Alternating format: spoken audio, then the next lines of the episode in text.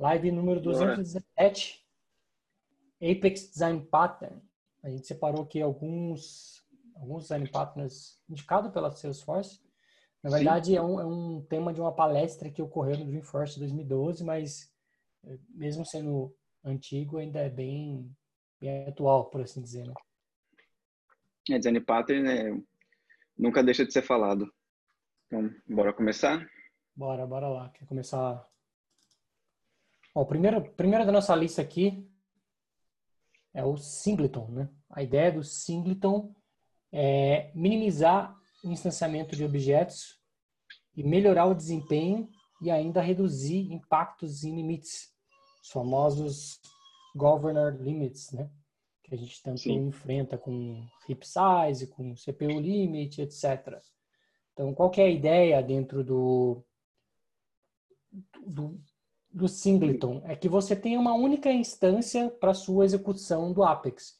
Então, o Apex é um pouco diferente das outras linguagens de programação. Outras linguagens de programação, geralmente, a gente tem o static, a gente até falou disso semana passada.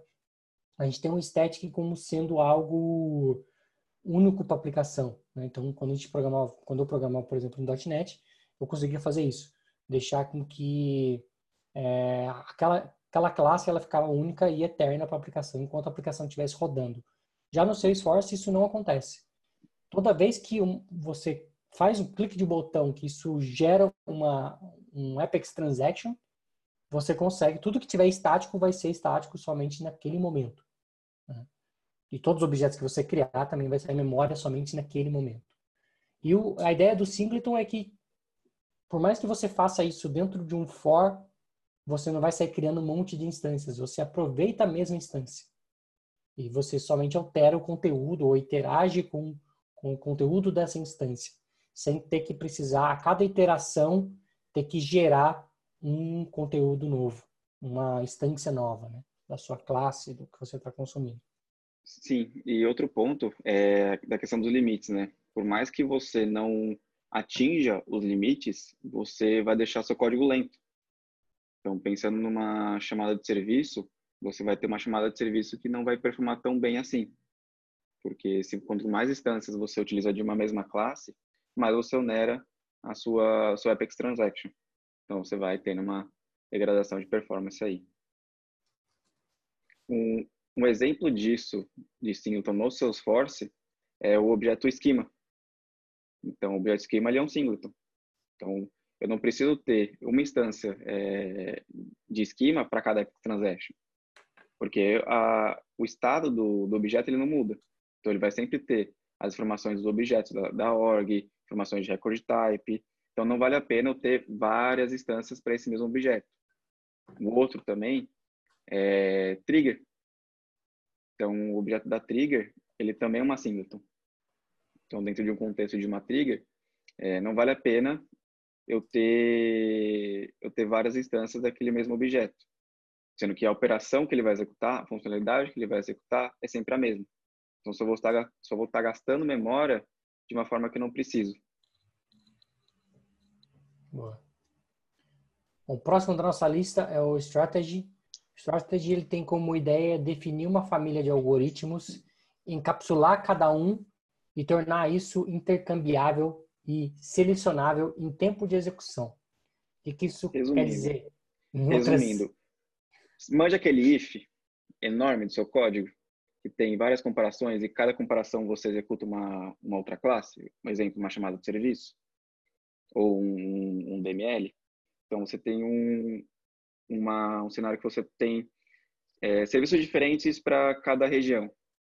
Então, você precisa uma região X você chama um serviço, a região Y você chama outro. Ao invés de você colocar um if para controlar a chamada, você cria uma interface, que é a operação única que é make callout ou qual for o nome que você queira fazer, e você estende, você cria uma classe para implementar essa, essa interface e, e, chama o serviço dentro dessa classe. Porque você consegue é, separar as funções de cada chamada, você consegue melhorar a manutenção, você consegue melhorar a performance, você consegue melhorar a coesão do seu código. É um exemplo que eu apliquei isso recentemente no projeto foi uma questão de validação. eu tenho no meu projeto algumas validações standard, não é bem standard, né? Standard foi o nome que a gente deu. Então, eu tenho lá o standard validation e, e o usuário pode selecionar quais validação ele quer aplicar no, no fluxo. Então, quando ele está salvando o registro, ele escolhe quais validação ele quer validar. Por exemplo, se tem campo com X números, se tem campo com, com valor duplicado, se tem campo com com valor campo não preenchido. Então, são uma série de regrinhas que ele vai selecionando e cada uma dessas regrinhas, cada uma dessas validações é uma, é uma implementação de uma interface. Então, tem uma interface chamada validation, é, validation e cada um implementa, cada standard que eu falei, implementa esse validation e põe lá dentro a sua regra para validar o registro. E o usuário pode criar a própria dele. O developer pode ir lá e criar novas e simplesmente marcar para poder aplicar aquela regra nova. Bom, você, você era... tem algum caso de uso? Cara, eu já tive caso de exatamente uma. Não era nem no Salesforce, mas era de, uma, de um app. Então, tinha um acesso de banco é, interno e acesso de banco externa. Então, ele tinha um, app, um aplicativo mobile. Então, ao invés de eu criar um, um, um if, uma para chamada de banco externo, uma para chamada de banco interno, eu criei uma interface que é consulta, que seria uma consulta de dado, e criei uma classe específica para chamada interna e uma classe específica para chamada externa. E se eu precisasse de alguma outra chamada, de algum serviço, por exemplo, era só implementar essa interface que já, ter, já estaria pronto também. Bom, a próxima que a gente tem é o Decorator. A ideia do Decorator é ele estender a funcionalidade de um S-Object no Apex. Isso eu acho que eu não consegui. Para mim, o mais próximo que a gente chega nos dias de hoje seria um uso de uma TO. Não sei se para você se aplica mais ou menos isso, mas a ideia dele é mais usado para Visual Force basicamente você pode falar assim, olha, eu quero que é uma classe que vai ter várias propriedades de objetos diferentes. Então, ele é um agregador de objetos ali, né? É uma forma simples de entender esse esse, esse padrão é quando eu tenho que fazer um que é coisa também como wrapper class dentro do mundo Salesforce. Você já ouviu falar muito de wrapper class. Então, eu preciso fazer uma ordenação, uma lista de, de oportunidades, por exemplo. Só que eu preciso fazer uma ordenação, não uma ordenação, ordenação trivial. Eu preciso calcular alguns valores, ver valor, sei lá, de, de valor da oportunidade, número de produtos e por aí vai. Então, eu crio uma classe, que ele estende uma interface comparable, ele recebe é, uma lista de a oportunidade dentro do construtor, e lá dentro eu vou ter o método de o compare to, que é um método que vai adicionar uma função nova, um novo comportamento para o oportunidade. Então, a oportunidade ela não fica, ela não é alterado o comportamento inicial dela, o comportamento padrão, mas agora eu consigo adicionar um comportamento de, de compare customizado, seja ele para ordenar lista ou seja para fazer qualquer outra é, operação. O próximo que a gente tem na nossa lista aqui é o Facade. O Facade simplificando a execução de classes com interfaces complexas por exemplo, por exemplo, chamadas de serviço web. Esse Sim. eu nunca utilizei, nunca cheguei a fazer nada. Você já chegou a fazer algum evento, alguma coisa prática? Já. Cara, quando você tem, não só, não precisa ser exatamente chamada de serviço, né? Então, se eu quero adicionar é, uma oportunidade e produto de uma oportunidade. Então, eu vou primeiro inserir a oportunidade, depois os produtos. E em vez de eu ficar chamando o insert de oportunidade depois dos produtos separadamente, eu posso criar uma fachada, um facade, que vai fazer isso para mim de uma forma única. Então, todo mundo que precisar executar essa operação vai chamar o meu facade. Ou um outro exemplo, uma chamada de serviço encadeada, que eu preciso de um pegar o token de um serviço e passar para o próximo serviço. Então, ao invés de eu chamar sempre é, esses três serviços separadamente em vários pontos da minha aplicação, eu crio uma classe, um método que eu vou encapsular esses três serviços no método e chamar sempre esse método. O próximo da nossa lista é. é também é muito confundido com proxy. Composite. Cara, Trata esse grupos, é de objetos de maneiras semelhantes a uma única instância de objeto. Nossa, eu demorei para entender. A documentação da Salesforce ela não é muito boa nesse, nesse, nesse padrão. Eles tentam é... trazer como exemplo né, o, a forma de, de agrupar ali o ou, o end, o or, né? Sim, é, esse exemplo é um bom exemplo, mas ele demora para você entender. Mas depois você entende e fala, nossa, era isso. Acho que um outro exemplo é papel. A gente pode pensar em, em papéis. O que, que ele está falando? Que eu consigo é, executar um grupo de objetos, é, o mesmo comportamento para um grupo de objetos a partir de um único objeto. Então, por que, que eu estou falando de papel? É, imagina que ele que vai calcular a visibilidade de um registro em cima de um, de um papel de CEO. Então, ele vai calcular, ver se, o, se aquele papel tem acesso, acesso ao registro, e depois ele vai calcular a visibilidade para todos os filhos daquele, daquele papel e os filhos dos filhos. Então, ele vai criando uma árvore binária. Ele vai criar uma árvore binária e a execução ela, ela entra num nível hierárquico. Então, começa do maior nível, vai descendo, vai indo para os filhos e assim por diante. É, realmente, acho que esse é o mais complexo dos exemplos e eu nunca consegui ver um cenário de uso para eu poder usar. É, um outro era, eu não sei se consigo colocar um, alguma coisa aqui no, Zoom, no chat. Consegue. Consigo? Deixa eu colocar aqui. Um outro exemplo, quando a gente usava em Visual Force, algo parecido com isso aqui, ó.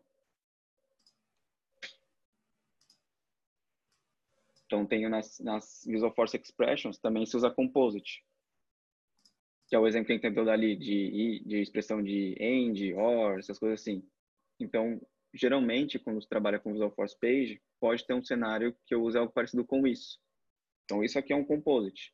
Então, cada parte dessa minha expressão estende uma interface expression, até ele tem um exemplo ali dentro da, da documentação. Uhum. E quando ele vai ele começa executando sempre a partir do if, que é o nó principal. Ele começa executando a partir do if, então ele vai ver que tem um end, dentro do end eu vou ter mais duas expressões e por aí vai. Ele vai expandindo numa árvore até chegar no nível que não tem mais nenhuma execução. Ele consiga retornar um valor. Boa. Acho que essa é, é, bem complexo de explicar, mas é a forma mais simples de tentar explicar esse, esse padrão. É, olhando, olhando esse seu exemplo, eu vi que eu, que eu fiz um código parecido, aplicado isso, esse mesmo conceito de, de end or com o JavaScript. Então, eu tinha que pegar uma regra que estava com end or, trazer para o JavaScript e iterando essa regra e executando conforme a, ia tendo regras para ser executado. Exatamente, Sim. eu ia eu ia abrindo, dentro dele se tinha parênteses eu abria de novo, se tinha parênteses eu abria de novo, até ia executando e ia voltando. Então ele era meio que recursivo. Sim, é. Na verdade o Composit ele, ele usa recursividade. Se você se me pegar no exemplo, você vai ver um pouco disso. Mas uma das formas de implementar o Composit é com recursividade. O, o, nosso último exemplo aqui é o Book State Transaction, ele, a ideia dele é rastrear com eficiência a alteração de um, um valor em um campo, em uma trigger, e executar as funcionalidades com base nessa alteração. Em linhas gerais, é, é você ter um, uma forma de escrever uma classe eficiente para sua trigger. Né? Você ter um padrão, um standard aí para escrever a sua trigger. É, o, resumindo também isso, seria as trigger anglers, que, que é o padrão de boas práticas da Salesforce. Porque o, o book state transaction é você conseguir é, delegar para uma classe a execução da sua trigger, independente do número de registros. Então, você vai passar todo o contexto, você trabalhando para essa classe, via parâmetro, e a sua classe ela vai executar é, a operação que tem que executar na da trigger, independente do número de registros. Então, você pode ter um ou mil, a execução vai ser a mesma. Só vai demorar de acordo com, com o tempo, por conta do número de registros. Ó, colhendo no comentário também o link da documentação de tudo isso que a gente falou aqui. É, queria citar mais dois exemplos. Um deles é o, o FIA. Você já trabalhou com esse? FIA, não. Deixa eu ver se é FIA mesmo. Estou confundindo. É bom falar um outro ponto do Singleton também, voltando, né? Um ponto que eu estava esquecendo. É, se procurar para falar de singleton na internet, vai ver muita gente comentando que ele é um design anti-pattern. Por quê? É, ele fere alguns princípios da orientação objeto. E, e, um deles é o princípio de responsabilidade única. Porque um dos usos do, do singleton também é para variável global. Como o Fernando estava explicando, é, a variável estática no Apex, ele é estático dentro do contexto do Apex Transaction. Tá? Daquele contexto não, não é mais estático. Então, se eu tenho um singleton que armazena constantes globais, eu estou ferindo o princípio da responsabilidade única, porque eu não sei qual que é a real responsabilidade daquela classe. Então, ela pode ter é, N, N utilidades. Um outro, um, um outro ponto que é, comenta de desvantagem em cima do singleton, que é o autoacoplamento. Então, por ele ser uma, o exemplo de, de classe com constantes globais, como ele vai ser utilizado em toda a aplicação, eu gero um acoplamento que uma pequena mudança pode acabar quebrando uma aplicação inteira. Então, tem, tem esse contra aí do singleton. Você pode achar em muitos, em muitos artigos. É, eu achei que o, o, o, cara que eu queria é o FFlib, que foi FFlib um padrão que ele usa é, três conceitos básicos. Eu já ouvi falar, mas eu nunca, mas eu nunca, mas eu nunca utilizei. Ele usa o conceito de domain layer, de selector layer e service layer. Então ele separa ali em três responsabilidades e você faz toda a sua a sua arquitetura com base nisso. Ele tem uma estrutura bem legal para trabalhar com trigger, mas em alguns pontos eu já usei ele num projeto em alguns pontos eu acho que ele ficou meio complexo a, construção dele. É, é até um ponto. É uma, um design pattern que vale a pena dar uma olhada assim. É, o ponto importante, independente do qual design pattern vai, vai ser utilizado, é o porquê de utilizar o design pattern.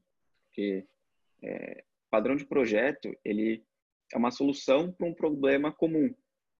Então, para você utilizar o Partner, você tem que ter aquele problema no seu, na sua aplicação, no seu projeto, o que seja. Porque senão você vai estar adicionando uma complexidade que você não necessita.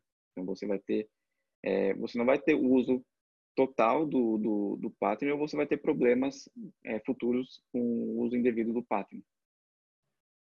É, a ideia é não reinventar a roda, né?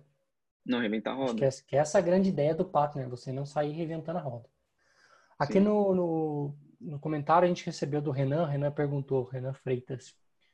É, gostaria de saber se vocês acham, o que vocês acham da utilização da classe DAO no contexto de desenvolvimento com Apex, como exemplo, após, é, para vocês faz sentido criar uma DAO para record type e o account? Uh, record type, não. Porque... Por objeto? É, porque o, o, o record type você até uma boa prática da Salesforce, você pegar pelo objeto pelo objeto esquema. Então você não ter um, um uma query para pegar é, record type ID, sempre usar do objeto esquema. E de, de account, cara, DAO eu acho um, um padrão também interessante. Eu acho que ele é muito simples e resolve muitos problemas de é, encapsulamento de, de, de, acesso a, dados, de banco de dados, de carries. A gente, junto com ele, a gente tem a DAO, a gente tem o BO, né, o Business Object. Sim. Tudo então... vai depender do, do seu contexto. Uhum. Tudo vai depender do seu contexto, mas geralmente em sim. Alguns, em alguns projetos que eu ainda dou manutenção, ainda tem DAO. Em outros, a maioria, eu particularmente não tenho mais utilizado tanto. Mas para os projetos grandes eu sinto falta ainda de alguns, alguns sim o que é muito comum, sim, o que é muito comum é ter muita, muito select, muita query em controller, em controller Visual Force, em controller é, que vai ser usado para Lightning Web Component ou, ou Aura Component. E, e DAO ajuda a resolver esse problema, porque eu crio, muitas vezes são, são queries repetidas, então deixo sempre no lugar e chamo sempre quando precisar. Bom, pessoal, essa é a discussão que a gente queria trazer para vocês. Eu acho que vale ressaltar aqui, né, que a gente quer instigar vocês a olharem para os design partners e ver o que vocês conseguem tentar aplicar ali, sem reinventar muita roda. Eu acho que de todos ali, eu acho que o Singleton vai ser o mais simplesinho de você começar a aplicar, né, com poucas linhas de código, você já começa a tirar proveito do Singleton. E, e, tem outras mais complexas, como eu falei aqui do FFlib, eu acho que ela é uma bem complexa, mas ela também te dá um, um poder que vai desde trigger até controle de, de Visual Force, então vale a pena dar uma olhada no link que eu postei. Pô, não postei aqui ainda, deixa eu postar aqui no, nos comentários. É interessante também falar que os design patterns eles podem ser usados em conjunto também. Exato. Então, o que é usado muito em conjunto, é muito comum ver isso, é o strategy com facade. Então, é muito comum você ver o uso é, em conjunto desses dois, desses dois patterns. Bom, pessoal, a ideia era essa. Espero ver vocês amanhã às 9h41. Um abraço, tchau, tchau.